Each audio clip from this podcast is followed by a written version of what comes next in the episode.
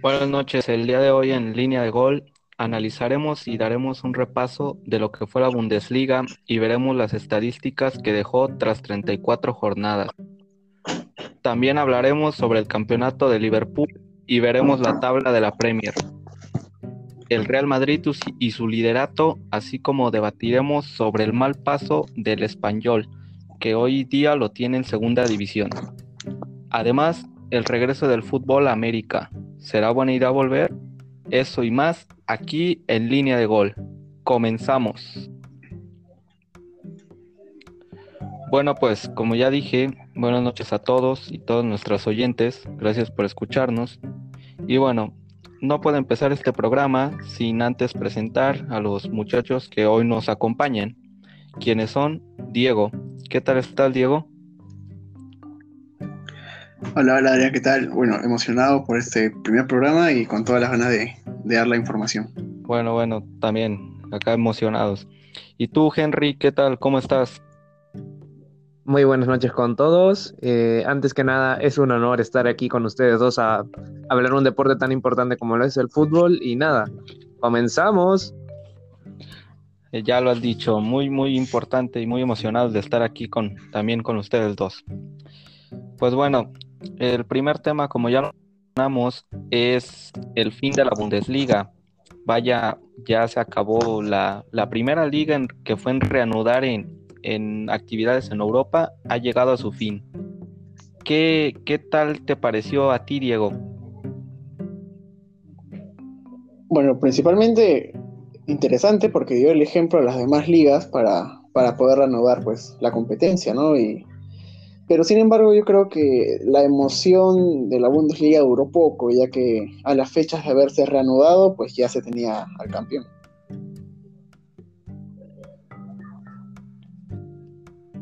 Sí, ya, ya se tenía un, campeón, ¿no?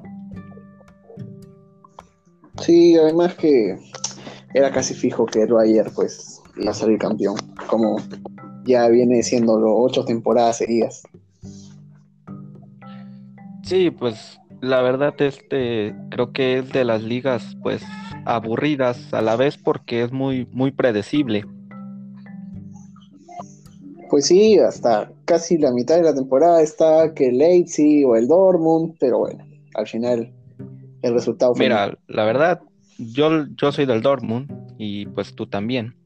Pero debo de aceptar y reconocer que vaya regreso del Bayern, ¿eh? Vaya regreso. Sí, sí, totalmente, totalmente. Bueno, ahora tú, Henry, dime, ¿qué te pareció la Bundesliga? Pues recalcando lo que dijeron ustedes de que es una de las ligas que en cierta manera dio el ejemplo para dar el salto a la reanudación de las competencias en Europa. Eh, siéndole sinceros, es una de las ligas que yo personalmente no sigo mucho. Soy, soy me siento en cierta manera vinculado con el Schalke 04 y con el Borussia Dortmund, pero esta temporada estos dos equipos dejaron bastante que, decir, sobre todo el caso del Schalke, que a principio de temporada se le veía como un equipo que podía luchar eh, por puestos europeos con fichajes como el de Jean-Claude Todibo, que debe estar una temporada préstamo, y que dejó un mal sabor de boca, la verdad, sobre todo por ese 4 a 0 que recibió precisamente en el partido contra el Borussia Dortmund en la reanudación de, este torneo. Y si quiero decir algo en sí concreto de que la Bundesliga esta temporada ha sido algo nostálgica para nosotros los peruanos, fue porque Claudio Pizarro al final de esta temporada se retira jugando su temporada número 20 en Bundesliga y convirtiéndose en el extranjero con más goles en la historia del certamen. O bueno, el segundo extranjero con más goles en la historia del certamen con 197 goles. Sí, pues la verdad es que, que sí, ese tema de Pizarro, la verdad no lo seguía mucho, más porque pues no soy peruano, pero sí, sí le había escuchado algo. Que por cierto, Pizarro, pues literal, su equipo y él se juegan la vida este jueves contra el Heidenheim en la repesca por, por quedarse en primera división. Exactamente, o sea, se juegan la vida prácticamente de después de tantos años de historia en primera, eh, sería prácticamente un fracaso para el Werder Bremen y para la institución en general descender a segunda división, como ya pasó la temporada pasada con el Hamburgo. Sí, la verdad, justamente te iba a decir que, que pues si llegaran a descender, pues sería caso similar al Hamburgo, que pues para sorpresa de todos desciende cuando hace unos años yo recuerdo que jugaba ahí Paolo Guerrero, ¿no? Exactamente. Pablo Guerrero era nuestro representante en el Hamburgo para después, en cierta manera, dar un, cierto salto al Bayern, donde no la rompió del todo. Pero bueno, esos son ya temas del pasado y tenemos que seguir viendo la Bundesliga, más que nada el tema de la repesca, como tú bien dices, la permanencia del Werder Bremen en la Bundesliga, en la máxima categoría alemana. Sí, exacto, este, pues como tú dices, temas del pasado y centrarnos en la actualidad. Pero a ver, tú dime, Diego, ¿qué opinas sobre el Werder Bremen? Y pues como ya lo comentaba Henry, ustedes como peruanos, pues la última temporada de Pizarro en Europa y en el fútbol. Pues sí, pues sí. Eh, sería la, verdad que triste, ¿no? Que, un jugador tan emblemático allá en, en, Alemania, porque en Alemania es muy querido Claudio Pizarro, pues se retire descendiendo, ¿no? Esperemos sea así, le quedan dos finales, como se dice, contra Heidenheim, y bueno, ojalá que puedan sacar un resultado a favor para ellos. Sí, pues, pues esperemos eso. Bueno, la verdad, algo que me sorprende a mí mucho esta temporada es que el Borussia Mönchengladbach se califica a Champions League ya que obtuvo 65 puntos que le bastaron para afianzarse del cuarto lugar, vaya. Pues no me lo esperaba, al menos yo, que el Mönchengladbach estuviera en Champions. Sí, sorprendió, creo. Dejando afuera además al, al, al Bayer Leverkusen en la última fecha. Sí, que le faltaron dos puntos para, para Sí, se quedó. Se quedó con 63 puntos. Y ahora se va a Europa nada más se quedó prácticamente corto el Bayer Leverkusen esta temporada. Lo mismo como yo ya mencioné hace un tiempo, al principio de esa temporada se tenía expectativas de que el Schalke podía dar el salto para jugar en Champions League de nuevo, pero lamentablemente los fichajes no le funcionaron y la directiva en general ha tenido bastantes problemas con ciertos jugadores. Sí, y además cabe mencionar que el Leverkusen en su regreso, pues sí se notaba algo que como que sí se podían afianzar de un cuarto o tercer lugar, con un Havertz que parecía regresar en, mejor momento a pesar de, del parón, pero al final de cuentas pues terminaron decepcionando, ¿eh? Sí, pero igual Havertz es de lo mejorcito de Leverkusen, ¿no? Creo que gran futuro tiene ese chico. Pues tiene un futuro prometedor. Prácticamente a su corta edad que está teniendo Havertz y los minutos que está contando en Europa, algunos le dicen que sería como el nuevo Mataus en Alemania. Sí, la verdad es que juega, muy muy bien, este muy buen chico, la promesa de Alemania y espero que, no se quede como algunos futbolistas que, que, eso y que viva de un gol como es el caso de Mario Götze. Götze. Götze fue futbolista solamente para malograrle la final argentina, nada más. Es de eso vive, del gol Argentina. O sea, él le puedes decir. básicamente. Sí, sí, sí. Y ahora incluso el Borussia Dortmund no, lo, no le renovó el contrato y está buscando equipo. Y se va como jugador libre. Ojo, y se habla bastante justamente del Atlético de Madrid como el que más va a pujar por Mario Goetze. Pero ojo, la verdad te escuché esa noticia hace unos, unas dos semanas que a, Götze no le renovaron el contrato porque subió a esta plataforma TikTok un video con su novia o esposa, pero vestido de mujer, y que por eso le dice que la directiva no le renovó contrato. Lo mismo, hay un caso parecido que he escuchado unos ciertos días atrás sobre un exjugador pues que pasó por, eh, por cierta manera en el Real Betis, que ahora mismo se encuentra en la liga de en la, liga de, Turquía y pues básicamente por haber hecho un TikTok con su novia lo terminaron destituyendo por completo del equipo. Prácticamente lo despidieron. ¿Cuántas cosas ahora que generan las redes sociales? ¿Se imaginan en los tiempos de, Ronaldinho, donde los brasileños salían a, las juegas, a las noches de fiesta?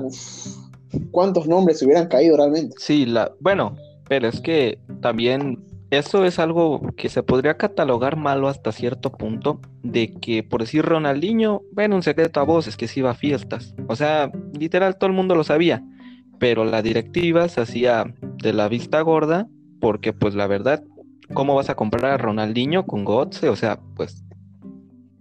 Ah, no, claramente. No la realidad es comparar tanto a un crack como lo fue Ronaldinho con Mario Götze, que prácticamente solo vive de su gol argentina. Exacto. Sí, es, es completamente distinto, ¿no? Pero me refiero a el impacto que pueden tener las redes sociales ahora en cuanto a contratos, incluso a cuanto carreras. Muchas veces eh, las carreras de un jugador se ven perjudicadas por alguna cosa que suben a sus redes sociales o cosas así. Pues mira, la verdad, dejémoslo en que también una parte fue de lo del TikTok y otra, al menos yo pienso eso, pues es que no encontraban cómo deshacerse de Gotze.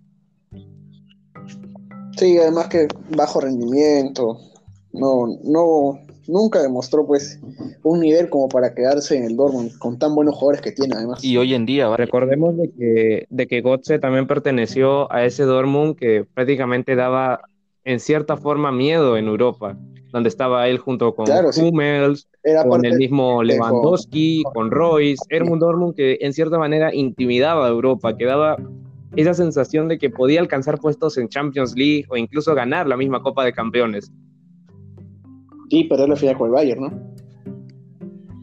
Lógicamente firmó con el Bayern, pero en el Dortmund, para mí me considero que sus primeras dos temporadas con el Dortmund fue donde ha sacado su provecho de verdad de su, de su gran calidad con su, con su pierna izquierda.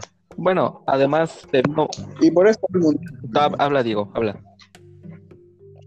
No, por, como decía, por eso va por sus mejores temporadas, ¿no? Las primeras en donde sale es que va al mundial también. Sí, Y eso es básicamente el nombre que hace, el fútbol. y además de eso, creo que le vino mal este, las lesiones, porque recordemos que fue un jugador que, que se lesionaba y, y, este, pues las lesiones, además de que subió de peso, pues creo que fue lo que le afectó. Sí, también es muchos factores que hacen pues que un equipo tome la decisión de no renovar un jugador. Bueno, y también la otra noticia, pues sería del Hoffenheim, que, que se mete a Europa League junto con el Bayer Leverkusen, vaya, el Hoffenheim que, que con que el último partido lo gana, y creo que eso le ayuda mucho en lo anímico. Sí, bueno, es una buena sí, forma de sí. cerrar la temporada, ¿no? Y vaya que sí, o sea, no únicamente lo anímico para el tema de los jugadores, sino piensen en el tema económico. ¿Cuánto con solo clasificarse a Europa League? Sí, pues ya, Eso también es cierto. Clasificarse a un torneo internacional es recibir bastante dinero además. sí, en el sentido de que, de que les dan también la misma asociación, la UEFA, les da un bono a los equipos que se califican a, a sus competencias.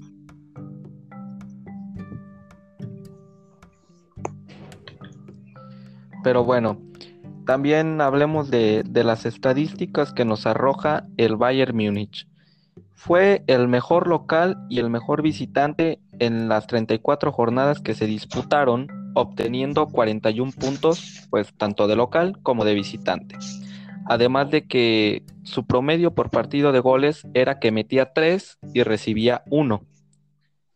Y bueno, 26 partidos ganados, 4 partidos empatados y 4 derrotas. Insisto, me duele en el fondo que le haya quitado el título al Dortmund, porque pues soy no de hueso colorado, pero sí, sí me gusta el equipo, pero tengo que, que halagar ese, esa, esa acción de volver, porque a media temporada yo la verdad pensaba que se rompía ese, esa racha de nato.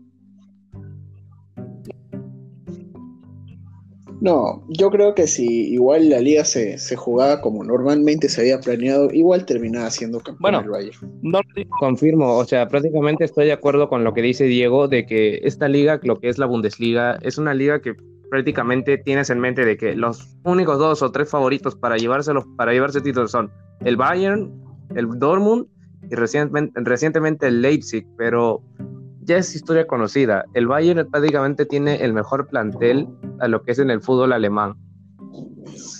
Sí, bueno, yo no lo decía Sí, y ahora que, que tocaste el tema del Leipzig, me gustaría hablar un rato del Leipzig también, porque hay que destacar lo, lo, el buen trabajo que está haciendo dirigencialmente como en lo futbolístico también.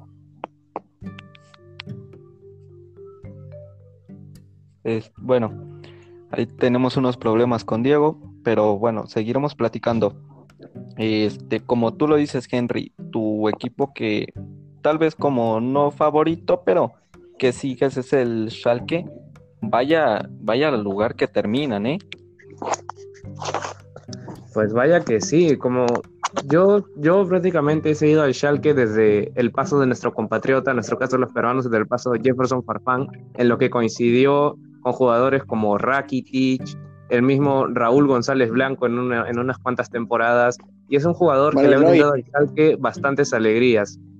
Bueno, a ver, ya tenemos de vuelta aquí a Diego. Comentabas, Diego, que tuvimos ahí unos problemas con, con tu micrófono. ¿Qué comentabas sobre Leipzig? Sí. No, bueno, yo recalcaba eh, más que nada el, trabajo dirigencialmente bueno de Leipzig y también pues de lo que muestra en la cancha, ¿no? De la mano de jugadores como, como Timo Werner, Forsberg, el sueco, pues hace buenas campañas, pero le falta todavía creo que ese toque de jerarquía para, poder salir campeón acá dos temporadas más o menos. Y justamente hablando del Leipzig, tenemos que tomar en cuenta de que Timo Werner ya es nuevo fichaje del Chelsea, así que y Patrick Schick, su otro delantero, todavía sigue, sigue siendo propiedad de la Roma y el Leipzig no pagará prácticamente por él. Tenemos que pensar en cuenta en eso. ¿Qué hará el Leipzig en el próximo mercado de fichajes? Eso es cierto, la verdad es que, que pues se va Timo Werner esta temporada y algo que quería recalcar. Pero tiene un delantero suplente, creo, ¿ah? Algo que, perdón, Diego, algo que quería recalcar también de Leipzig es que es un equipo que lo ha venido haciendo las cosas, pues no de maravilla tal vez, pero lo viene haciendo bien, en el sentido de que funciona con jugadores no tan conocidos, o sea, Dani Olmo que se lo trajeron de Croacia, el mismo Angeliño, o sea, son jugadores no tan conocidos, pero que lo hacen muy bien. Sí, rinden muy bien. Y el caso también del, adicionando también del danés, que... A ver, ¿comentabas, Henry, algo? Sí, claro, solo diciendo también que rescataron del mismo Chelsea, del cual soy un hincha y me dolió bastante su traspaso, a un Ethan Ampadu, que lo han sacado de una Premier League, del cual no tuvo para nada éxito con los Blues, y ahora la está rompiendo con este Leipzig que a principio de temporada daba sorpresas, la verdad. Pues caso similar al de Angeliño, que lo sacan del City, que en el City no jugaban ni literal, aquí aplicaban la de, oye, se nos lesionó el jugador, ve a decirle que nos retiramos. Pues vaya que sí, y teniendo en cuenta de que posiblemente bastantes equipos de otras ligas como la Premier o la misma Liga Santander vayan a, vayan a tratar de pescar jugadores de este mismo de ese mismo Leipzig. Se hablaba bastante de que Dani Olmo podría llegar al Real Madrid, pero lo cual lo veo complicado por lo de el overbooking que tiene el Real Madrid en cuanto a centrocampistas y delanteros. Y la otra opción era de Klosterman, que se hablaba bastante que saldría esta temporada al Tottenham pero tengamos en cuenta de que el Tottenham no está dando tampoco un gran papel y dudo mucho de que vayan a pagar esos 50 millones de euros que está pidiendo ahora mismo el Leipzig por él. Sí, pues Tottenham se encuentra en la posición número 7, así es que pues no lo hicieron tan bien. Comentabas, Diego, algo sobre, sobre Leipzig. Sí, bueno, más que nada lo que decían, ¿no? Que con jugadores no tan conocidos lograron hacer pues unas cosas, cosas rescatables, ¿no? Pero bueno, quería este, resaltar también eh, que como se va a Werner, faltaría pues ese 9, y yo creo que en cierta forma lo tienen, quizás no con la misma calidad, pero algo similar, el danés, muy recordado por los peruanos además, Paulsen, ah, que realmente es un, jugador que, que me gusta bastante que, incluso un tiempo, cuando recién empezaba a agarrar fama, por decirlo así, este club, este, él, él era, mm, ahí se disputaba la titularidad con Werner, pero luego Werner demostró un buen talento, un buen papel y marcó goles, que es lo importante, y pues le quitó el puesto al danés Poulsen. Claro, exactamente, y ahora puede ser oportunidad de Poulsen de llegar al titularato, o de regresar en todo caso. En cierta manera sería como el resurgimiento de Pulsen tras haber dado una, una, gran, una gran cantidad de goles anteriormente a esta temporada, la cual ha sido, en cierta manera, ha sido apartado del equipo de Leipzig y necesita reivindicarse, por así decirlo, con la afición y con el mismo técnico para darle a conocer el gran nivel que todavía tiene este danés. Sí, mira, yo recuerdo a Paulsen porque justo antes del Mundial se jugó un amistoso México contra Dinamarca, ahí en Dinamarca, y Paulsen nos marcó un golazo muy, muy bueno y lo empecé como a más o menos ver y vi que, que, que pues, que sí era bueno, tal vez no el mejor, pero sí, sí demostraba un buen nivel. Pues ni decir acá en Perú, yo creo que todos los peruanos lo recuerdan y muy bien. Definitivamente, todos los peruanos recordaremos a Paulsen, pero para el resto de la historia. Vaya, vaya. Por supuesto. Bueno, pues el campeón de goleo es Robert Lewandowski con 34 goles y el jugador con más asistencias también del Bayern Thomas Müller con 21 asistencias. Vaya, literal el Bayern Múnich se llevó todo.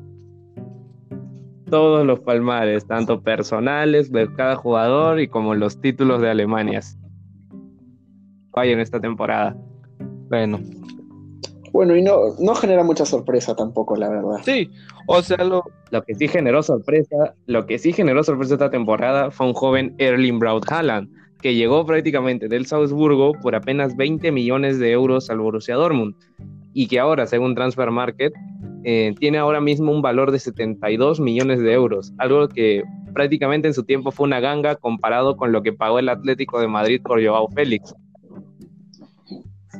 Caso, la verdad es que este, estos casos se han dado mucho donde literal un, un jugador cuesta mucho menos. Un ejemplo, pongamos un precio 5 millones y después de una, dos temporadas te lo, te lo están vendiendo 90. Sí, y eso pasa básicamente por, por la edad también. Incluso muchos jugadores se, se sobrevaloran por haber tenido un buen partido o salir de una buena cantera. Eso es cierto. Bueno, pues algo que añadir, Henry, sobre este tema, algo, algo con lo que quieras terminar. Pues la verdad, algo más que agregar, pues no tanto. Pues lo que sí podría decir es de que esta temporada lo que sí ha sido, en cierta manera, algo de sorpresa ha sido el, el plantel que tenía el Borussia Dortmund y la, la, manera en la que ellos tenían un control del balón por las bandas. Más que nada teniendo un Agraf Hakimi sí. que estaba en su mejor nivel, un Rafael Guerreiro que uf, la peleaba cada una de las que tenía, y Agraf Hakimi justamente de que ya es fichaje oficial del Inter de Milán, eh, logró prácticamente 10 asistencias en todo lo que es la Bundesliga y aparte es el jugador que más minutos ha tenido esta temporada con el Dortmund. Vaya, gracias por esa información de, de Hakimi, no, no me la sabía. Pero bueno, Diego, algo también con lo que quieras terminar, algún comentario final sobre este tema. Sí, bueno, sobre la Bundesliga, me gustaría dar unos datos y al final una, una apuesta para todos ustedes, muchachos. Sí, claro, adelante. Primero, primero que nada, lo, los datos, eh, pues básicamente el tema de la repesca, que es el Werder Bremen y el Heidenheim ya se enfrentaron y fue en el año 2011 por la Copa Alemana, donde cada uno ganó un partido en su casa. El, el Werder Bremen le ganó 4 a 1 y el Heidenheim 2 a 1 es muy importante. Y ahora quería decirle a ustedes, para ustedes, ¿quién juega el próximo, la próxima temporada la Bundesliga? ¿El Werder Bremen o el Heidenheim? Sí, vaya, pues este también al igual que, que Henry, gracias por ese, ese dato. Y pues bueno, mi comentario final sería que, que el Bayern Múnich, pues como lo decíamos, pues sigue siendo campeón me impresionó lo del Borussia Mönchengladbach que se califica a la Champions League y pues el, el, yo lo calificaría como desastroso papel del Schalke 04 esta temporada. Pues bueno, el segundo tema que, que ya lo dijimos es el tema de el Liverpool campeón después de 30 años. Pues bueno, hace 30 años un servidor ni siquiera existía en este mundo y pues... No, ninguno de los tres. Ninguno de los tres. La verdad que los tres llegamos todavía. Pero bueno, el Liverpool campeón después de 30 años con un excelente plantel, un excelente técnico, literal. Todo lo hacen bien esos chicos. ¿Qué quieres que te diga del Liverpool? Prácticamente tengo aquí de dato curioso es de que la última vez que, que Liverpool fue campeón de la liga inglesa, su aférrimo el rival, el Manchester United, apenas tenía 7 títulos, mientras que el Liverpool llevaba 18. Y ahora, 30 años después, justamente el Manchester United es el que más veces ha ganado la Premier League, o en general la liga inglesa, con 20 veces. Y el Liverpool ahora lo continúa como el segundo, con 19. La- las vueltas que da la vida, dice una canción. Pues bueno, Pues son 30 años sin campeonato, también es bastante tiempo, ¿no? bueno, sí, también en 30 años, pues no creo que. Pues, bueno, pasaron mucho en 30 Pero años. algo que hay que resaltar de Liverpool esta temporada en el aspecto negativo creo que es el fracaso que tuvieron en la Champions. Eso, eh, Pues sí. Pues sí, la verdad, sobre todo han tenido bastante mala suerte con el tema de las lesiones. La lesión que tuvo Mohamed Salah y el mismo Alison Becker cerca de ese partido contra, contra el Atlético de Madrid en Anfield ha sido de verdad un bajón total anímico para el Liverpool, tanto para Klopp como para los jugadores. Y ya me imagino el dolor de cabeza que lo ha tenido Klopp prácticamente en el tema de esquematizar el equipo para ese partido. Y bueno, ya se sabe la historia, ¿no? Marcos Llorente y Adrián, vaya, es que además, este Adrián, pues. mm, creo que dentro de lo que cabe, pues se le podría, por decirlo así, excusar en el sentido de que, pues también Adrián, yo recuerdo que hace años jugaba en el West Ham y tampoco era titular. Pues No ahí viene, ¿no? Y viene libre, además. Viene libre, además, o sea que Sí, además, este, pues la forma en la que llega y como dice, como dice Henry, pues le afectaron mucho las lesiones, esas dos lesiones, este, le afectaron mucho al equipo y a Klopp en, en su par- en su parado en el campo, por decirlo así. Sí, pero como para, bueno, para salvar a Klopp un poquito, yo creo que la Premier de este año que ganaron puede ser que maquille un poquito ese fracaso, ¿no? Sí, que la Champions, pues, pues sí, sí fue algo muy, muy bueno, pero ya lo habían ganado anteriormente, así es que no era como de algo, algo que, algo comparado con un título de liga que ocurrió hace 30 años. efectivamente, prácticamente en estos últimos 30 años, el Liverpool se ha acostumbrado más a ganar Champions, que han sido dos estos últimos años, estos últimos 30 años han sido dos Champions de Liverpool, y pues, qué decir, también una que otra FA Cup que no ganaban prácticamente hace bastante tiempo. Sí, como dice Diego, fracaso en Champions se hizo, por decirlo así, pero por cuestiones de las lesiones. Pero al final de cuentas, la Premier League hace que se olvide la Champions otros torneos, o sea, ganaron la Premier League y al menos si yo hubiera sido su hincha, pues me olvidaba de la Champions, del FA Cup, de cualquier otro torneo. Si eras hincha del Liverpool y veías que tu equipo ganaba después de 30 años, únicamente a celebrar que el mundo se va a acabar, bien dice la frase. La verdad, vi en las noticias este, que, que salieron y que muchos decían, vaya, pues no les importa el, el- ahora esta pandemia. Y también tenem- tenemos también de tener en cuenta de que recordemos que Liverpool estuvo en dos ocasiones estos últimos años cerca de ganar la Premier League. Una vez fue en el- la temporada 2013-2014, que muchos la recordarán por el resbalón de Gerrard contra el Chelsea, ¿Cómo? y pues la 2018-2019, que prácticamente fue la temporada donde Klopp mostró que el equipo estaba listo para, para pelear por cosas importantes. Que, que forjó un muy buen equipo de, desde ese entonces, desde, desde esa temporada. Pues bueno, Diego, ¿algún dato que quieras añadir? ¿Algo? Bueno, como decía, ¿no? del equipo que, que formó Klopp la temporada pasada, a esta temporada no cambió mucho, podríamos decir de solamente pues dos fichajes, eh, ni siquiera para el equipo titular, ¿no? Por ahí algún recambio, como lo es este, eh, bien decían el portero Adrián, que llegó libre del West Ham, y también el japonés Takumi Minamino, que llegó del, del, del Salzburg a mitad de temporada. Sí, sí. Este, bueno, pues el Liverpool hasta el momento primer lugar, creo que ya nadie lo va a bajar de ahí con 86, bueno, no creo, nadie lo baja de ahí. Este, con 86 puntos ese es el primer lugar. Y que puede llegar a 100 puntos. Este, comentabas que puede llegar a los 100 puntos además. además, vaya, parecería que Klopp está jugando al FIFA. Su reconstruyendo su modo carrera. Exacto, modo carrera en, nivel aficionado, o sea, en el nivel más fácil. Y teniendo en cuenta también, justo que estén hablando de tema de que está jugando en nivel fácil, el Liverpool al ganar esta Premier League lo hizo con siete jornadas de anticipación. Y seguro recordarán ahora mismo eh, aquel Arsenal que estaban los invencibles, con Henry, con Petit, con un equipo que era prácticamente competitivo al 100%. Pues ese equipo de los Invencibles tenía el récord de que había ganado la Premier League con cuatro jornadas de anticipación.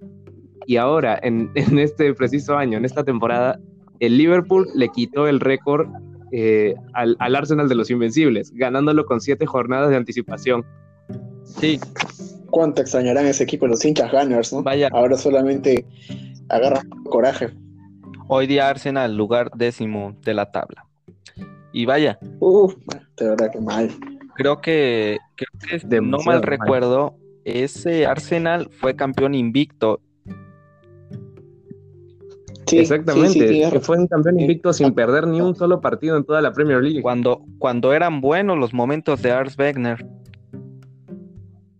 Tenían a un joven Cés Fábregas, a un Thierry Henry en su momento. Tenían un equipo que prácticamente tenía, tenía, tenían jugadores que prácticamente dejaron huella en el Arsenal y que hubieran merecido ganar al menos una Champions League y quedar en la historia del Arsenal. Eso es cierto. Y otro tema del que yo quisiera hablar, que casi no nadie, nadie ha tocado ese tema, es la parte del descenso. El Norwich City se encuentra hoy con 21 puntos, pues matemáticamente aún se puede salvar.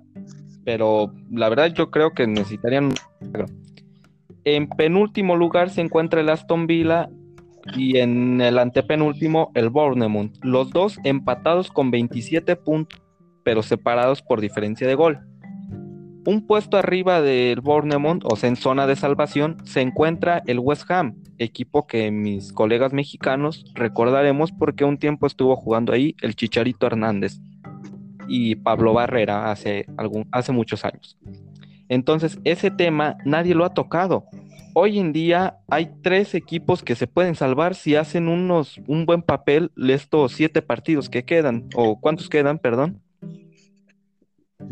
Siete jornadas, efectivamente. O sea, aquí lo que importa es que hagan un buen papel, que ganen este, algunos puntos, o sea, los máximos son 21 puntos.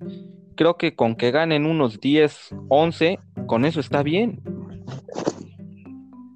Y aparte tenemos, tenemos que tener en cuenta algo de, sobre todo del Aston Villa, y es de que si desciende nuevamente, eh, tienen a Jack Grealish, que posiblemente vaya a salir del equipo, al mismo, al igual que este jugador, el defensa Tyron Minks, que se rumoreaba bastante de que el Tottenham estaría dispuesto a ir por él. Sí, vaya, este, el Aston Villa que parece elevador, sube y baja cada rato, este, en riesgo de descender, y el West Ham, que, que, tal vez nunca ha sido muy bueno, pero yo lo recuerdo eso algunos años porque jugaba, en, en ese equipo llegó a jugar Carlos Tevez, Pablo Zabaleta, Joe Hart, a pesar de que Joe Hart ya estaba en el olvido, pero jugadores importantes. El mismo Javier Macherano también, Chicharito Hernández, como pusiste de ejemplo. Exacto, el Chicharito, que no lo metía ni por error, como hoy lo es el Chucky con el Nápoles, pero bueno, ahí jugó.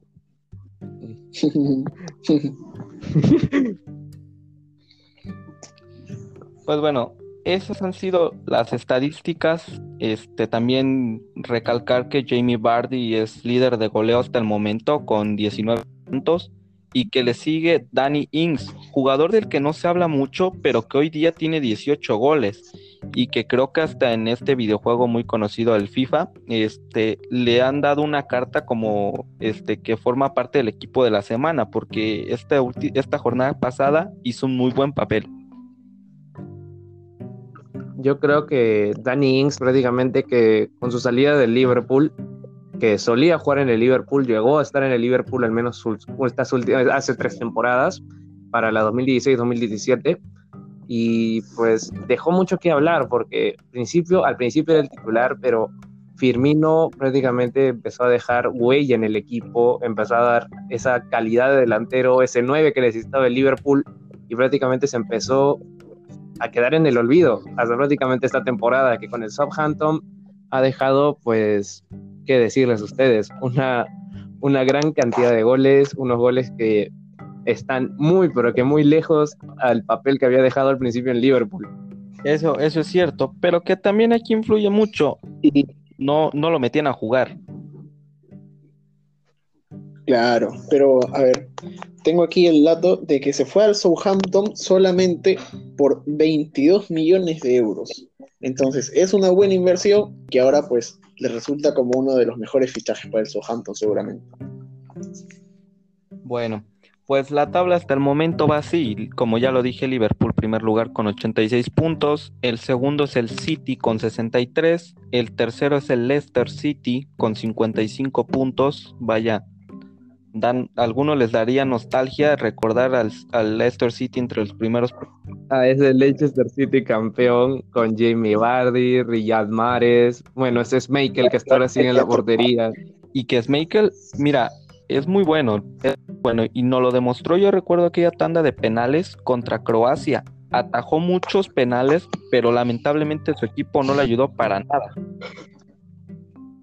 Siempre ha demostrado un gran nivel, desde incluso desde que estaba el Leicester City en la segunda división, él prácticamente ha sido el que comandó el equipo más que el mismo Jamie Vardy. Prácticamente, eh, tanto Schmeichel como Vardy han sido los dos que han sabido comandar este Leicester City que necesitó tiempo para volverse a adaptar a Inglaterra, a la Premier League y llegar al donde a lo que fue ese hito, pues no de quitar esa Premier League al Manchester United esa temporada. Ay, vaya, da, por decirlo así, da nostalgia recordar aquellos buenos momentos del United, del Arsenal, del propio Leicester, cuando eran competitivos. Da bastante nostalgia. Bueno, siguiendo con el tema de la tabla, Chelsea es cuarto lugar con 54 puntos. Esos cuatro hasta el momento se ubican en Champions League. El Wolves es, es quinto lugar con 52 puntos. Ojo, amigos mexicanos, el Wolverhampton de Raúl. Si hace un muy buen papel estas últimas siete jornadas, podría llegar a Champions. Efectivamente, el Wolverhampton ha dado prácticamente ese salto de calidad que necesitaba. Adama Traoré, Diogo Jota y el mismo, y el mismo Raúl Jiménez, que estos últimos días lo vincularon a la Juventus, pero qué decirles, o sea, este Wolverhampton definitivamente tiene incluso para pelear puestos de Champions para esta temporada y quizás para la próxima. Exacto. Bueno. Y que aún sigue con bien Europa League, Este, comentabas Diego, perdón, no te escuché bien que me parece que el, Wolverhampton todavía tiene vida en la Europa League, me parece. Sí, vence al, al español de Barcelona eh, y pasa de pues, por esto de la pandemia, pues no, no, no se ha jugado. Y bueno, el Manchester United se encuentra sexto lugar con 49 puntos, está en la repesca de la Europa League y atrás de él viene el Tottenham con 45 y el Burnley con 45. Entonces, ahí eso de, en lo que es el Manchester United, el Tottenham y el Burnley se disputan el repechaje. El, cupo, el cupo de repechaje Europa League. Exacto. Y buena temporada del Burnley. Sí, definitivamente. Al menos el número y, y vaya, el Sheffield United que le afectó, bueno, podríamos decirlo, el, aquel gol que, no le valen contra el Aston Villa. Gol clarísimo, no lo valen. Total, señores. Oye, totalmente un robo. Yo, yo digo, hay veces que pues los árbitros no, no, están, no están al 100% concentrados, pero tienes tecnología. Vaya, ¿cómo puedes? Exactamente, y para eso se, se inserta la tecnología en el fútbol, se supone. Por decirlo así, el lema del VAR es aclarar situaciones que pues son muy difíciles, que no están a la vista de todos. Pero oye, ese gol, el abanderado, hasta el, hasta el abanderado lo, lo veía. Tranquilamente. Bueno, ¿algo que añadir, Diego? Bueno, más que eso, nada, la verdad, ya tenemos una Premier League cerrada, solamente habría que ver, pues, el tema de las clasificaciones a torneos internacionales y el descenso. Ok. Henry, ¿algo, algo para terminar el tema? Pues nuevamente recargando de que ese gol de que no, que prácticamente ha sido un robo total, eh, debió haberse verificado el VAR nuevamente, aunque hayan apelado o al menos decir a la afición de que las cámaras en ese momento estaban tapadas tanto por el arquero como el defensa. Y justamente hablando de Sheffield United, se rumorea de que Jordan Henderson podría quedarse una temporada más. Este portero del Manchester United que ha dado bastante que hablar esta temporada. Eh, con las grandes atajadas que ha tenido, prácticamente 10 partidos con la portería a cero, un, un, un, portero que va a dar prácticamente los aires que dio Pickford en sus inicios con el Sunderland. Sí, aquel Pickford que, que, hoy día ya no se recuerda tanto, pero yo lo recuerdo en el Mundial de Rusia haciendo un buen papel, a pesar de su corte. Bueno, este, ¿comentabas algo, Diego? No, no, eh, que bueno, lo que decían, pues, ¿no? De este joven arquero Henderson, que me parece muy bueno, además. Y pues me gustaría, pues, que además es una posición que, que por ahí le falta, pensando a la selección eh, inglesa, ya que Pitford, pues, quizás no atraviesa su mejor momento, y el, el, que le sigue, entre comillas, es Batland, que tampoco está en su mejor momento, y yo creo que podría ser, pues, una buena oportunidad para el muchacho poder mostrarse. Bueno, pues al menos yo como comentario final, pues como ya muchos sabrán, a la, alabar o halagar el, el, gran equipo que ha formado Club. Sobre lo del Sheffield United, pues yo soy alguien que, que pues sigue confiando a pesar de estos detalles en el bar, que lamentablemente por errores humanos, porque aquí no es de la tecnología, aquí son errores humanos, es por lo que, por lo que la tecnología hoy en día no se quiere en el fútbol. Pues bueno, como tercer tema tenemos el tema de, de, la Liga Santander y que nos arroja al Real Madrid como líder, vaya, y el Barcelona que hoy, hoy acaba de empatar con el Atlético de Madrid.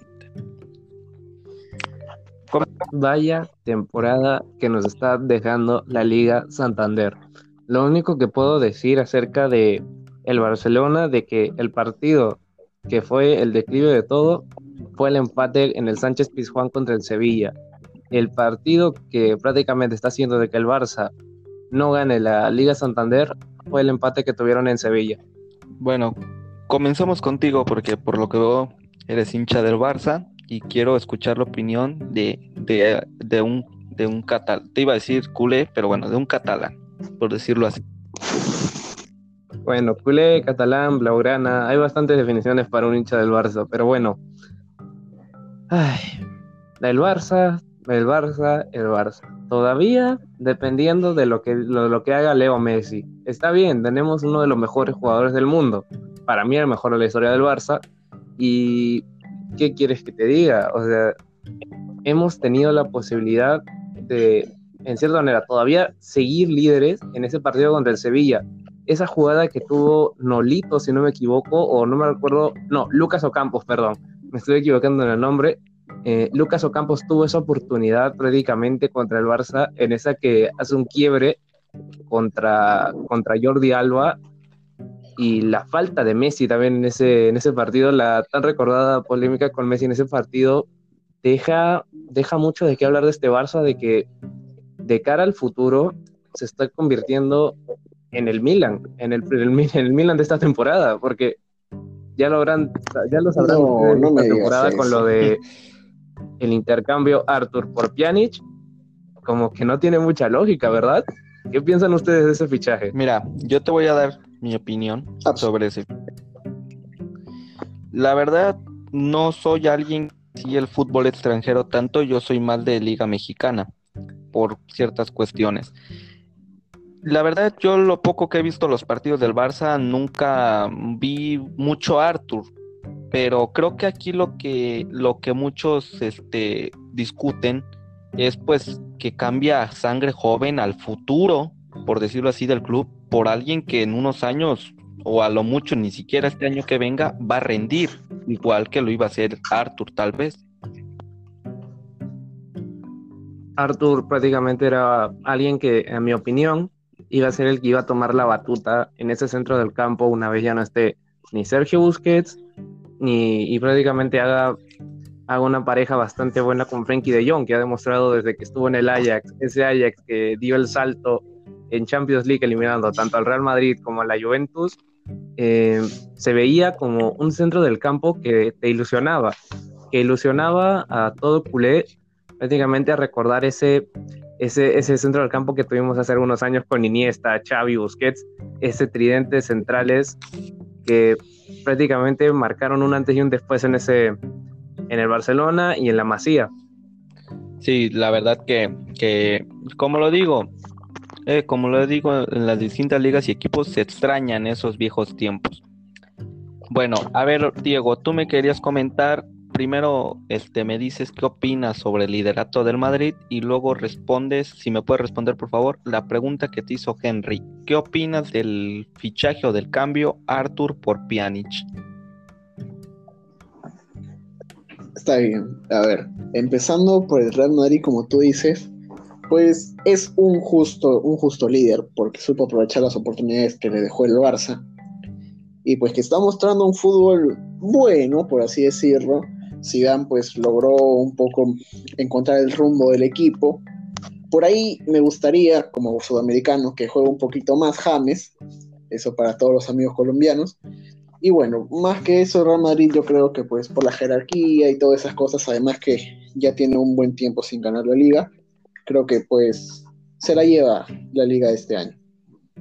Vale, este, y ahora sobre la pregunta que nos hace Henry, ¿Qué opinas del cambio Miralem Pjanic por Artur Melo? Yo tengo un, dato, no menor por así decirlo, que en las últimas dos temporadas, que es la que tiene Artur en el Barcelona además, eh, Artur se ha perdido 22 partidos por lesión, mientras que Pjanic solamente 7 en la Juventus. Entonces por ahí quizás puede pasar el tema de que no se haya mostrado tanto Arthur, ¿no? Sí, ese tema. Y comentando este dato de las lesiones, entonces me retracto un poco en el sentido de que está bien, haces el cambio Arthur por Pjanic, pero entonces Pjanic lo que tendrías que hacer es sacarle el jugo esta temporada y la que viene, porque ya es un jugador pasado los 30 años y que además su posición este, desgasta mucho. Entonces sería aprovecharlo y literal, como dicen, sacarle el jugo al máximo. Sí, tal cual. Y además, bueno, a pesar del dato que te di, me, sigue pareciendo pues absurdo, por así llamarlo, pues el, fichaje o el intercambio de estos jugadores, ¿no? Lamentablemente el Barça se ha acostumbrado a hacer eh, uno, una mala organización en fichajes. Ya teníamos el caso de Dembélé, que al principio se veía como una, adquisición de que iba a ser muy buena a largo plazo. No lo consiguió por temas de lesiones y temas extradeportivos. El tema Philip Coutinho, que hasta ahora va a ser un dolor de cabeza para el Barça, que va a ser, si, se, si Setién se queda también en la próxima temporada, se habla bastante de su salida por la irregular temporada que ha tenido. Y el tema también con Malcolm, el, el brasileño que prácticamente ahora mismo está en el Zenit, se han olvidado completamente de él no le dieron oportunidades, pese a que en el, Bordeo, pese a que en el Bordeos había dejado un sinfín de asistencias, 16 para ser exactos en la Ligue 1. La verdad es que, que, últimamente el Barça no viene haciendo las cosas bien en, en, cuanto a fichajes y que como tú dices, este Henry, el Barcelona no supo aprovechar las oportunidades porque la verdad tuvo o sea, como tú dices, el partido del declive fue Sevilla y si lo hubiera ganado, yo, yo digo, y así te lo aseguro, si hubiera ganado el Sevilla, hoy por hoy el Barça es el campeón, o sea, no hubiera cambiado nada las cosas. Y también creo que algo que... A ver, ¿hablabas, Diego?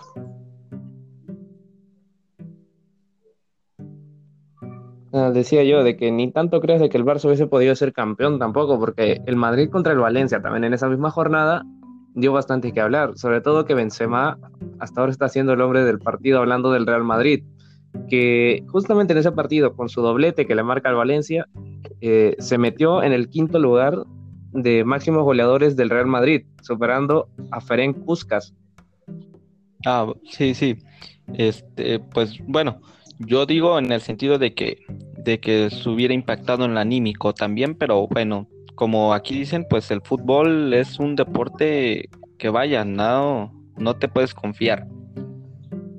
Creo que también influye mucho un Quique Setién, vaya, venía del Betis, si no mal recuerdo, y creo que sí le ha estado pesando esto de, de ser técnico del Barça.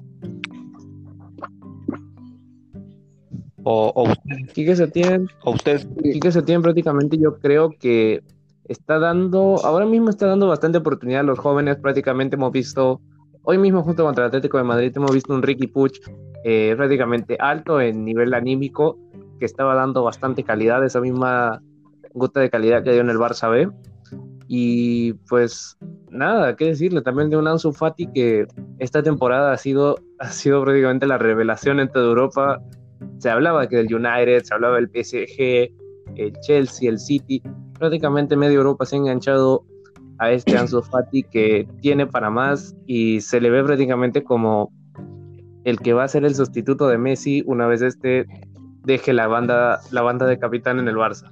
Mira, dejando yo de lado los colores, por merengue, yo creo que lo de Ansu Fati está bien, es un joven, es la promesa, pero creo que hay que retenerlo un poco más, en el sentido de que él todavía no explota su, máximo nivel, tiene unos 16 años, hay que esperar, hay que ser pacientes. Espero por, por el bien del muchacho, este, haga las cosas bien y las lleve con calma. Creo que también esto que hace el Barça de ponerle, se rumoraba que la cláusula era de 400 millones, lo hace para, por decirlo así, amarrar, espantar a los que quieren ficharlo y tenerlo un poco más. Creo que en ese sentido, caso similar como dato, el de Raúl Jiménez, que muchos decían, es que, ¿por qué pone 100 millones? Es que piensa, si, si yo como equipo pongo 100 millones a un jugador casi de 30 años, nadie lo va a querer y todos se van a desinteresar por él. La misma lógica como tú bien dijiste de Raúl Jiménez de que es un jugador de que, bueno, estas últimas, estas últimas temporadas está dando un gran nivel. Ese me recuerda bastante ahora este, este Raúl Jiménez que estaba dando sus primeros pasos en el América y después de haber dado ese salto al Benfica. Es un Raúl Jiménez que tuvo altibajos en Portugal, pero que se ha acomodado a la, a la perfección en un Wolverhampton que está pues prácticamente siendo la revelación en Inglaterra. Y el caso Ansu Fati, pues como tú dices, todavía no, todavía no está para sacar todo el jugo de él, todavía es bastante joven, hay que tener paciencia con él, pero eh, eso sí, retenerlo a toda costa. El United ya había presentado una oferta formal, habían sido 183 millones según el Daily Mail de Inglaterra, y lo que puedo decir acerca de, de Ansu Fati es de que, como tú bien has dicho, paciencia, dedicación y de que no se le suba a la cabeza la fama o ese, ese bicho que se le subió a la cabeza a Boyan en su tiempo, que prácticamente era la, la estrella o la joven promesa de España y miren dónde terminó ahora. Prácticamente se olvidó media Europa de él y su fútbol no volvió a ser el mismo del que mostró en la Masía. Como lo fue también Deulofeu. Yo recuerdo a Deulofeu en el FIFA en un crack, pero en la cancha, oye, no, no demostró el mismo nivel. Pues eso, es cierto, sobre todo ese Deulofeu que tuvo su paso por el Milan si no me logro equivocar, hace unas cuantas campañas atrás. Era un WFU que, bueno, estaba recuperando su mejor nivel, pero no lo consiguió al final de todo. En el Watford ha tratado de, recuperarse, logrando unas cuantas asistencias y bueno, tratar de dar un buen papel en la FA Cup, que para mí fue su mejor actuación, esa la del año pasado en la que en la que campeó el Manchester City por goleada justamente frente al Watford, pero no, se le perdió totalmente a un que prometía bastante y que prácticamente ahora no es conocido por nadie. Bueno, eh, algo que quieras comentar, Diego, un tema, un, un dato. Bueno, comentaba, pues, ¿no, Henry, de, de Gerardo Dofeu como hincha Rossoneri, te digo, fue uno de los mejores jugadores de las últimas temporadas, ¿no? Que resalta en el Milan, que resaltó en el Milan, ya que tampoco es que el Milan, pues, en estos momentos tenga un buen nivel futbolístico, él fue de, lo mejorcito en esa temporada que, pues, estuvo a, a. Bueno, este, en este tema había dos subtemas, que es el Real Madrid líder y el español, los periquitos del español. Hoy en día, última posición, 24 puntos y con riesgo de descender. ¿Qué, qué opinan de esto, de este español?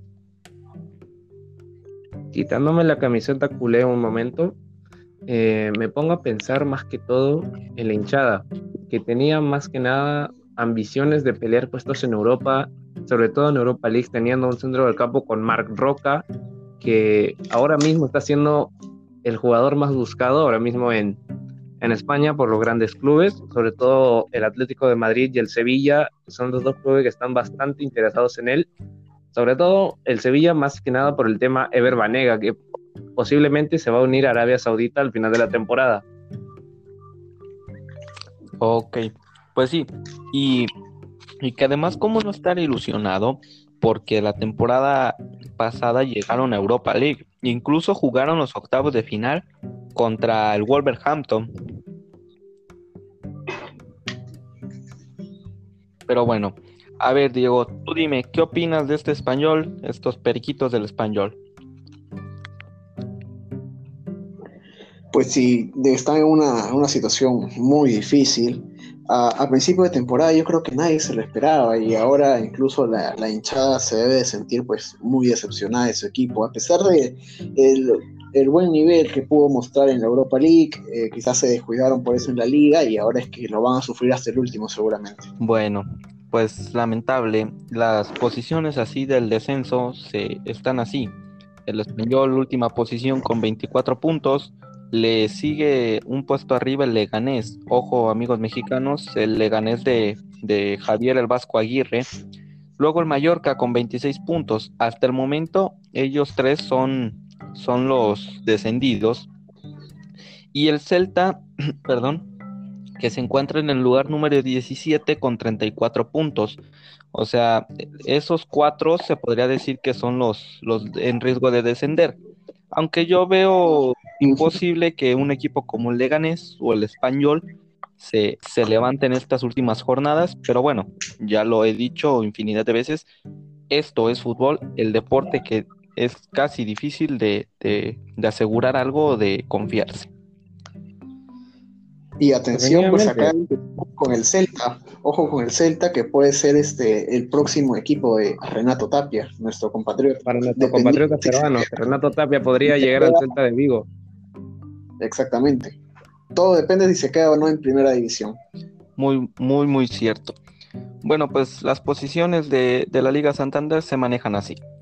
El Real Madrid líder con 71 puntos, le sigue el Barcelona con 70 puntos, el Atlético de Madrid, vaya, ahora se encuentra en tercera posición con 59. Creo que ya, ya el Atlético de Madrid, un segundo, un tercer lugar es asegurado prácticamente con el Sevilla ahí peleando. Y bueno, el Sevilla cuarto lugar con 54 puntos.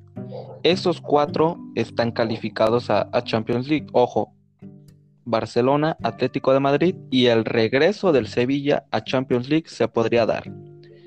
En quinta posición encontramos al Getafe con 52 puntos, que también si se pone las pilas y si el Sevilla se duerme, por decirlo así, pues Getafe podría también pelear por Champions.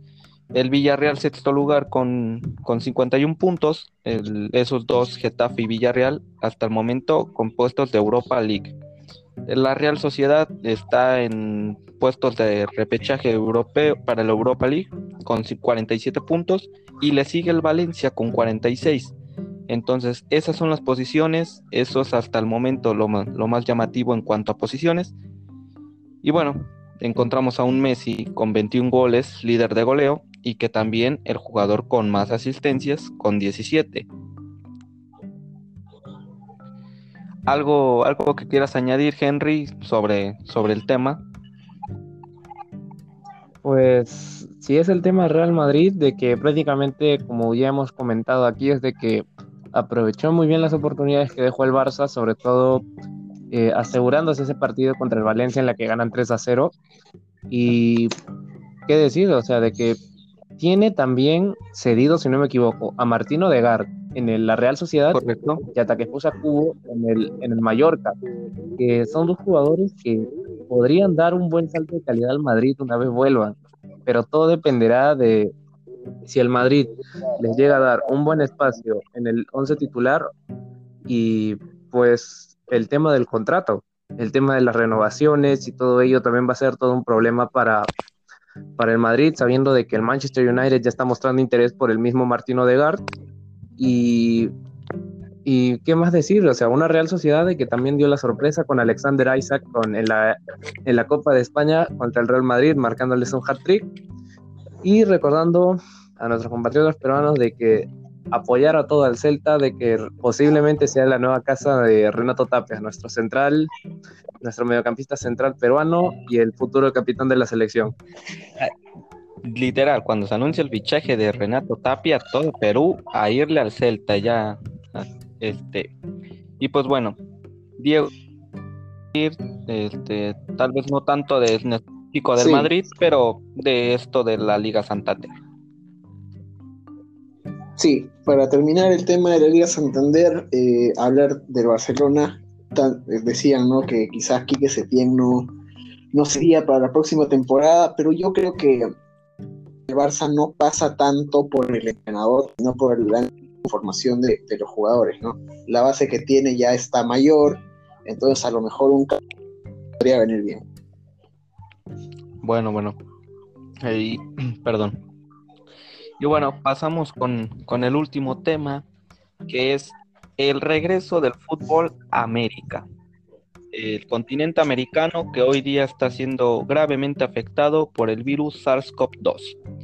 Pues bueno, en algunos países ya se tiene fecha de, regreso, como lo es México, como lo, como lo es el mismo país Perú. Pero, a ver, aquí yo les quisiera preguntar a ustedes, si ustedes fueran la, el presidente de su federación, en este caso ustedes dos, de la Asociación de Fútbol Peruana, ¿qué decidirían? ¿Regresan a jugar o se esperan más tiempo? Dejando a un lado de que son fanáticos de, este deporte, o sea, que, son, que les gustaría ya que regresara. En el aspecto de, de salud, ¿regresarían o no? Siéndote sincero, Adrián, pues en mi caso, yo soy hincha férrimo de Universitario de Deportes, el más campeón de Perú, y lo único que puedo decir acerca de, del retorno del fútbol peruano es de que no debería darse por el momento. Están saliendo ya las noticias recientemente eh, los directivos o parte del plantel de ciertos equipos como el Sport Boys, eh, Cantolao, Sport Boys, Cantolao, Alianza, Cristal y el mismo Universidad de Deportes, su plantel o dirigentes son asintomáticos de, del virus. Así que no creo que debería ser una buena idea el regreso del, del, torneo, del torneo peruano, la Liga 1 Movistar, para, para la fecha que está programada, que es el 7 de agosto. Bueno, pues sobre este tema, esperemos que pronta recuperación a todos los contagiados, no solo ellos como futbolistas, sino también al mundo. Tú, Diego, la misma pregunta. Si tú fueras el presidente de la Asociación de Fútbol Peruana, ¿qué decidirías? ¿Regresas a jugar o dices, sabes qué? No. ¿Y por qué? Claro. Eh, bueno, para complementar lo que decía Henry, ¿no? Eh, de los casos positivos, asintomáticos en su totalidad, eh, que son, me parece que 35, 37 en total de todos los clubes que hasta ahora se han hecho las pruebas moleculares. Y bueno, teniendo ese número, yo creo que un poco difícil, la verdad, que, que a mi parecer, pues se pueda reanudar el, el fútbol peruano. Si bien es cierto, acá en Perú, la cuarentena cada mañana todavía hay ciertas restricciones, ¿no? Y teniendo todo eso en cuenta, además que el campeonato se va a jugar en Lima, una de las ciudades donde más ha afectado el virus, yo creo que deberíamos esperarnos un poco más. Bueno, e, eso es cierto, la verdad que, que, que, este torneo si se llegara a hacer, pues que cambiaría todo como se había visto antes, un torneo que solo se juega en una ciudad como la es Lima. Pues bueno, yo aquí tengo unos datos y es que en Argentina, en la AFA, se pruebe que vuelva en julio a entrenar. Ojo, a entrenar, no que se vuelva a la liga. Pero eso aún está en duda, ya que pues se han ha habido un repunte de, de casos en las últimas, en los últimos días. Entonces ahí está en duda el regresar a entrenar. En Brasil ya se dio el banderazo de parte del gobierno de regresar. Pero la verdad, los jugadores, yo un servidor, no creo que, sea óptimo. La verdad, Brasil hoy en día está siendo muy, muy fuertemente atacado, lamentablemente, por este virus. Y bueno, en otros países también. Sí, para complementar tu información. Sí, claro, Diego. Eh, bueno, ayer me parece, o antes de ayer, no recuerdo muy bien, eh, se hicieron las pruebas en, el Inter de Porto Alegre, donde juega nuestro compatriota Paolo Guerrero, y solamente en ese plantel hubieron tres positivos al COVID. Entonces, y he visto también que los jugadores tienen cierto rechazo para volver a jugar.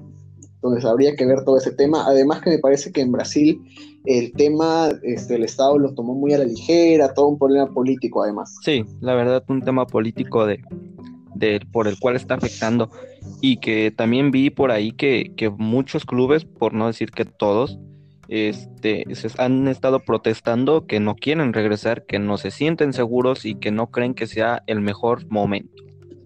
Y bueno, en México, como muchos ya lo sabemos, se regresará el fútbol, no la Liga, la Liga MX, sino la Copa, pues que está organizando una aseguradora, este y este medio tan famoso, Televisa, que ya como todos lo saben, pues regresa el fútbol este, este viernes 3 de julio en el encuentro entre Mazatlán y, y Tigres, y que pues marca una nueva normalidad, por decirlo así, en cuanto al fútbol, porque pues ya regresa, y entonces pues es buena noticia, aunque en lo personal yo creo que no es el momento indicado de volver, ya que los, a pesar de, de, que se dice que todo está controlado, sigue, sigue aumentando los casos de, de SARS-CoV-2.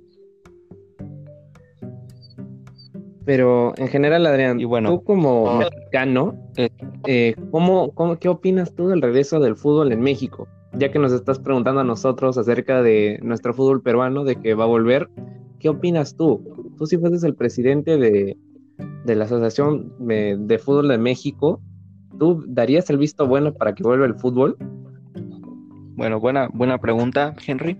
Este, vaya, creo que necesitaría esperar. Como tal, la Liga MX regresa hasta el 24 de julio. Esto que les digo, este próximo viernes ya les comenté, es una copa, un torneo de pretemporada. Yo creo que al menos este torneo de pretemporada no se debe hacer porque los casos siguen aumentando y, los, y los datos hablan, las estadísticas hablan y creo que no es óptimo que se regrese al, a las canchas tan temprano.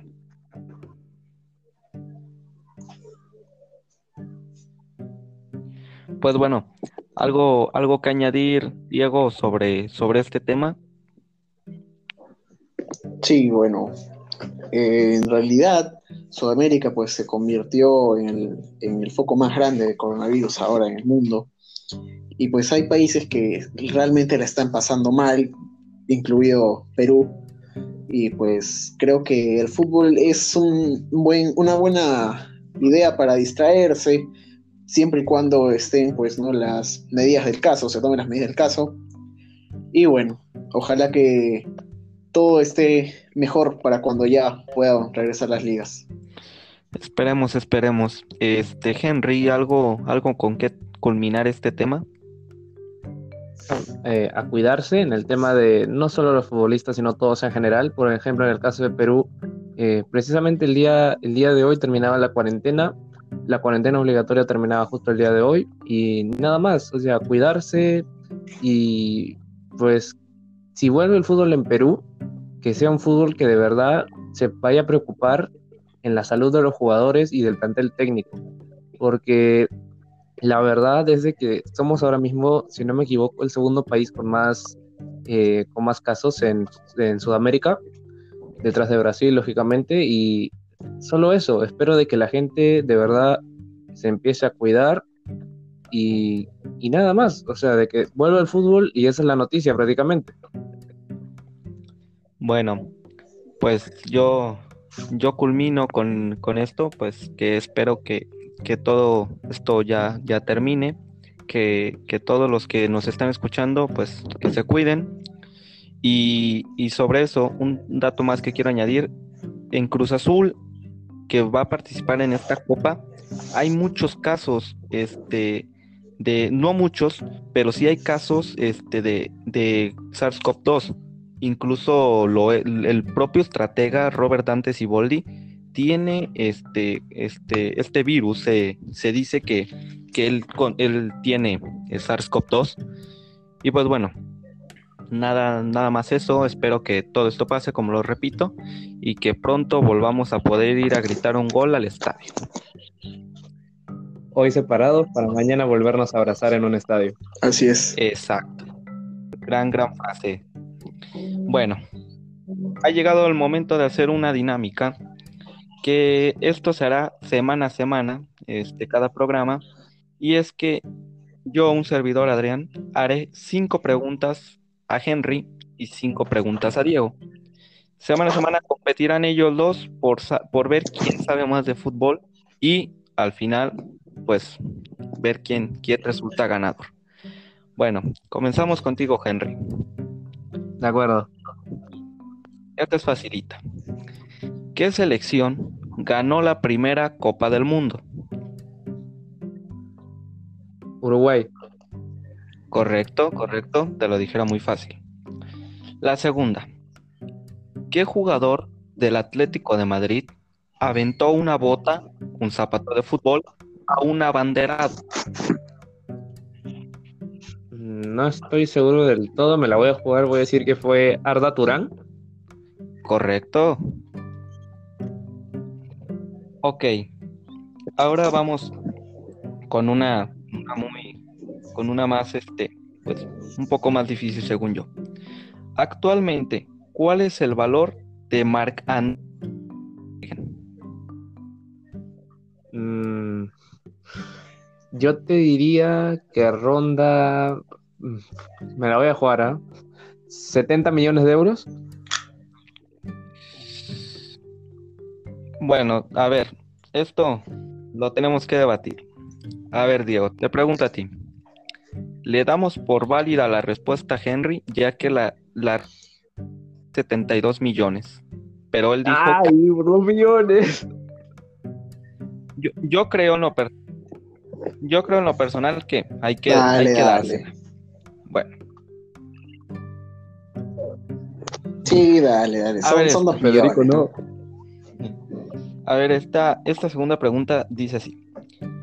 ¿Qué jugador obtuvo el balón de oro en el año 2015? CR7. Correcto. Diría CR7. Sí. bueno, ahora vamos contigo, Diego. Y las preguntas las preguntas dicen así. Dale, dale. ¿En qué año Messi dijo que se re la selección? Sí.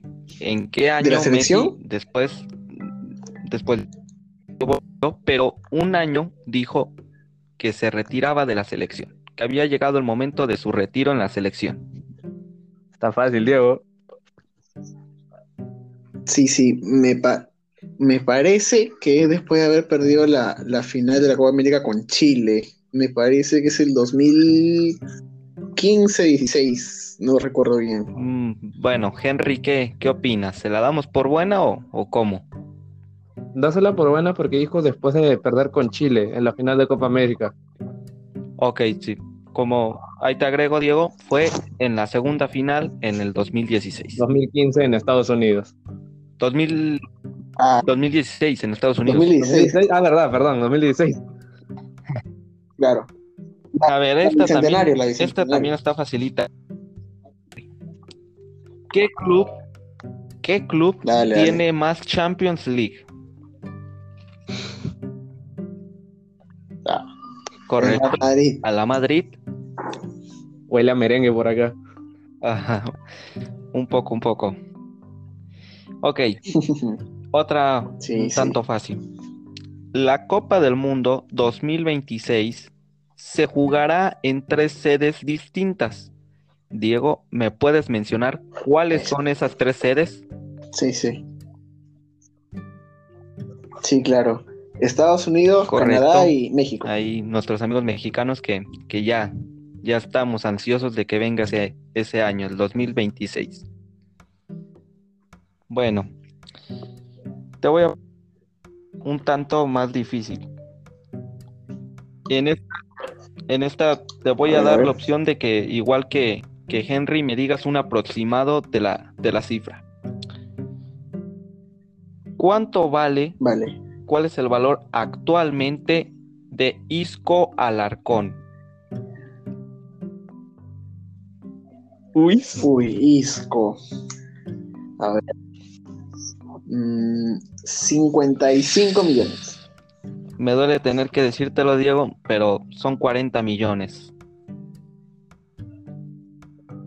Uy, menos. Encima fui bueno con Isco. Bueno, sí, y la verdad, subiste 10, 10 millones de euros de FIFA 17, creo. co- como, como lo dijo Henry, aquí huele a merengue, vaya, que le diste unas alas a, a Isco impresionante. A Sí, ver, sí. según yo, ya terminé la ronda contigo. A ver, déjame. Uno, dos, tres. Ah, no, fal- falta una. Falta una. Aunque sea la de Dale, Esta dale. es súper fácil. ¿Qué marca patrocina a Lionel Andrés Messi Cucitini? Ya, pues. Adidas. Correcto. Bueno, pues el ganador de, de este Claro. por este día es Henry. Así es que bravo, Henry, Bravo, bravo. Gracias, gracias. mu- muchas felicidades. Este, Aplausos. bueno, eh, eh, ha llegado el final de, de, de este programa Línea de Gol. Algo que quisieras ya decir para terminar todo, todo esto, de todos los temas en específico, mi querido amigo Henry. Pues primero, antes que nada, muchísimas gracias Adrián por la invitación. Ha sido una muy divertida experiencia haber estado en este podcast contigo y junto con Diego, también un gran amigo mío.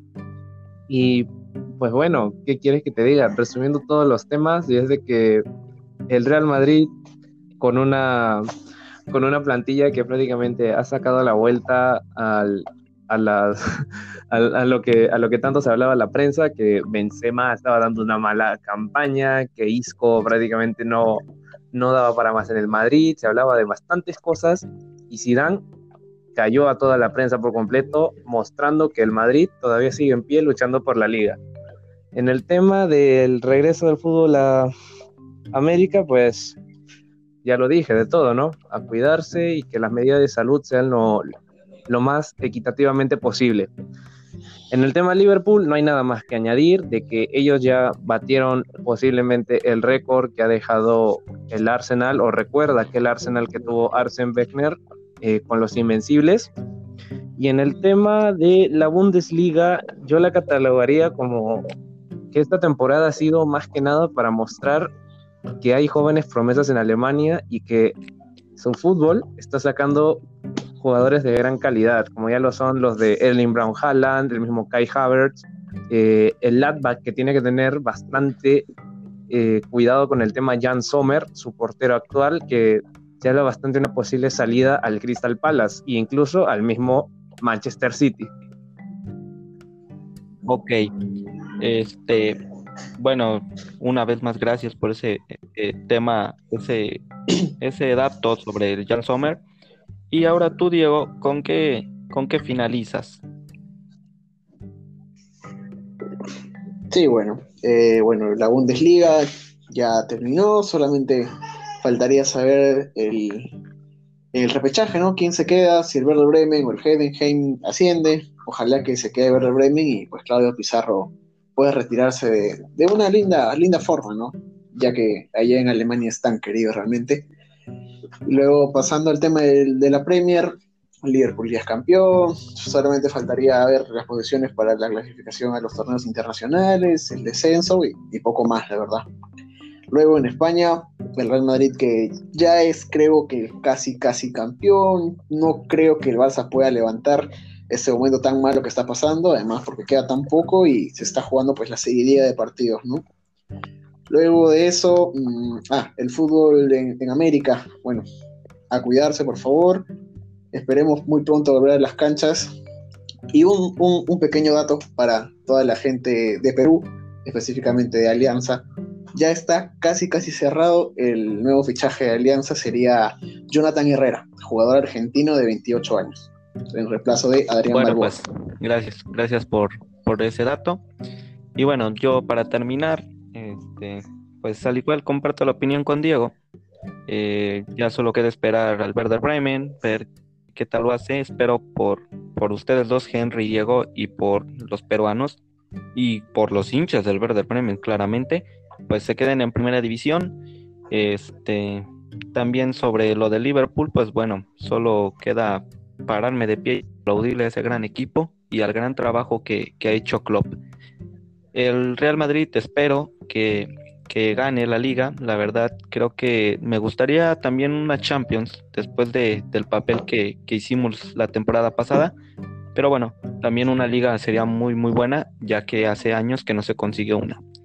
El regreso a Fútbol América, pues bueno, espero se vuelva pronto, pero como lo dice Henry Diego, con todas las medidas necesarias y que ellos pongan el ejemplo a la sociedad de que si el fútbol vuelve, también nosotros podemos volver a la, normalidad que antes conocemos. Pero eso sí, antes primero hay que cuidarnos.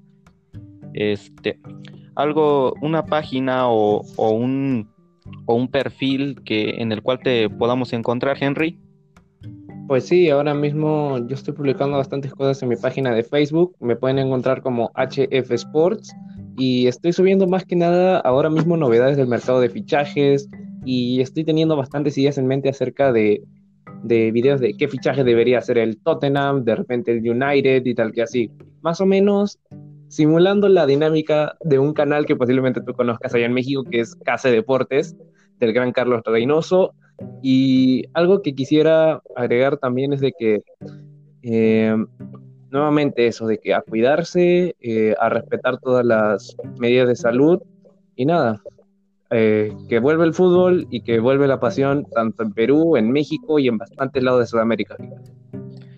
Ok, bueno, entonces ya saben, ahí pueden encontrar a Henry, HF Sports, ¿verdad Henry? Efectivamente, HF Sports. Ok, y no se pierden nada. No, si siguen a, Henry, no se perderán nada en cuanto a la actualidad del tema del fútbol. ¿Tú, Diego, alguna página, algún perfil? Sí, claro. Eh, Mundo Fútbol Perú en Facebook, también Instagram, aunque no estamos tan activos por ahí, más que nada en Facebook, donde pues informamos de los fichajes, del tema de los clubes. Ahora, con el fin de estas, de las ligas, estamos poniendo las estadísticas, cómo más o menos terminan, o las sorpresas que nos dejó pues cada una de estas ligas. Este, ¿Me puedes repetir el nombre de la página porque no se escuchó? Sí, claro, Mundo Fútbol Perú. ya saben, Mundo Fútbol Perú. Bueno, pues a mí no tengo página, vaya, este, pero me pueden encontrar en, en Instagram como AJ Alarcón-03. Bueno, a nombre de, de Adrián Alarcón, de Henry, de Diego, nos vemos hasta la próxima. Cuídense mucho, respeten las medidas sanitarias. Hasta la próxima.